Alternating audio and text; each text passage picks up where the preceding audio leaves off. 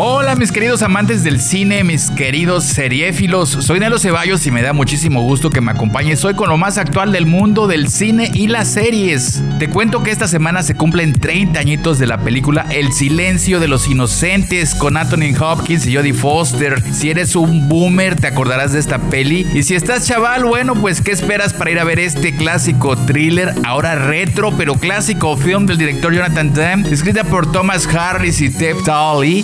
118 minutos de crimen y drama con el icónico psico killer, sociópata e inteligentísimo doctor Hannibal Lecter, interpretado por Sir Anthony Hopkins. Y aunque es de 1991, su sitio en Facebook está vigente y actualizado con más de 2 millones y medio de seguidores. Este es un film que costó 19 millones de dolarucos y ha recaudado hasta la fecha más de 272 millones de piedrólares, filmada con lentes y cámaras de Panavision en 35 milímetros con película Kodak, pues más vintage ya no se puede. Te la recomiendo porque está genial sin duda alguna. Netflix tiene un manjar para ti. Bueno, tiene muchos, pero este es uno de tantos. Meat Hunter con dos temporadas y 19 episodios en total de 60 minutos cada uno aproximadamente. Dirigido los primeros 7 episodios por David Fincher. Está basada en el libro Mind Hunter Inside FBI Elite Serial Crime Unit de Mark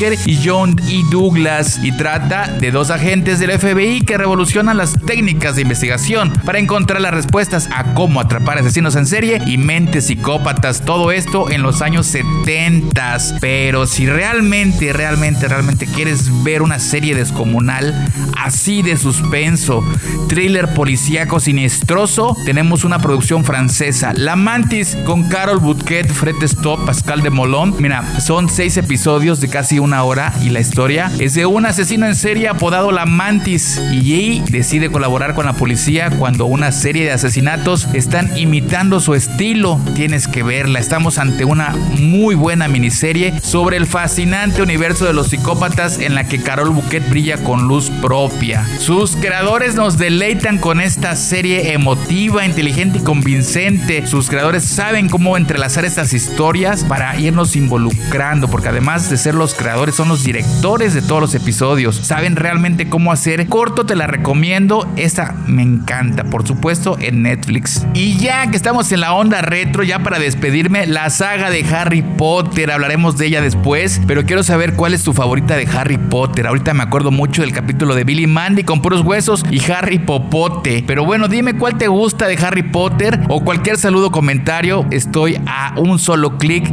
para que me envíes lo que tú me quieras enviar. No sabes que me la he pasado feliz viendo de nuevo la saga completa de Harry Potter, porque como que de repente se antoja un poco de magia. No sé cuál sea tu favorita, pero sin duda una de las que más me late chocolate es Harry Potter y la piedra filosofal. En el 2001 el director Chris Columbus nos trajo esta producción de J.K. Rowling con el guion de Steve Klopp y por supuesto el elenco que ya todos los tenemos más que bien conocido. Nominada a tres Oscars y a otras 65 nominaciones en diferentes festivales, Harry Potter y la piedra filosofal con un presupuesto de 125 millones de dolarucos aproximadamente y una recaudación de más de mil millones de morlacos, piedrolares, marmaja, billuyo, money, dólares, como le quieras decir, es el hit de la saga, sin duda para mí filmada con cámaras y lentes para visión, con película Kodak Vision hizo 500 de tuxteno en 35 milímetros y chécate, dura 159 minutos la versión extendida que fue la que yo vi, hacen la cantidad de 4.248 metros de película,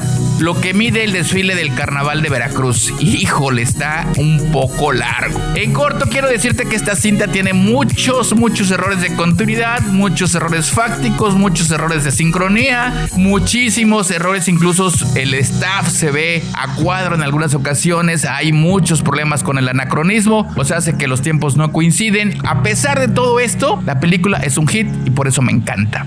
¿Por qué te la estoy recomendando? Ah, pues como dice la inscripción del espejo de Eriset. No muestro tu cara, sino el deseo de tu corazón.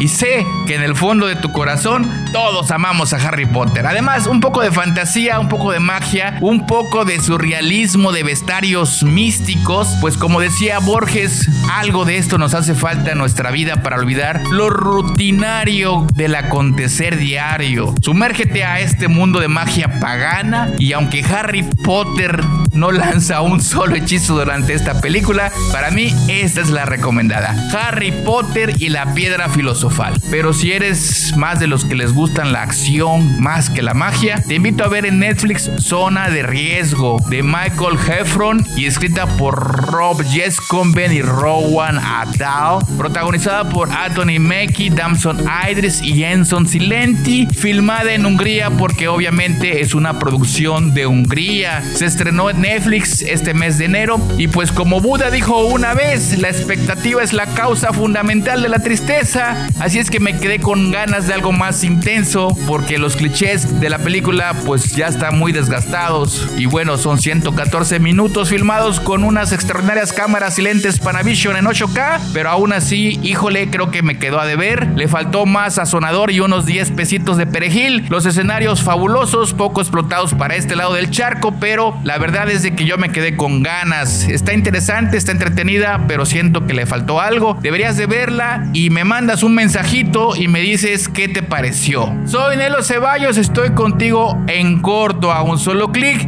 Nos vemos muy pronto.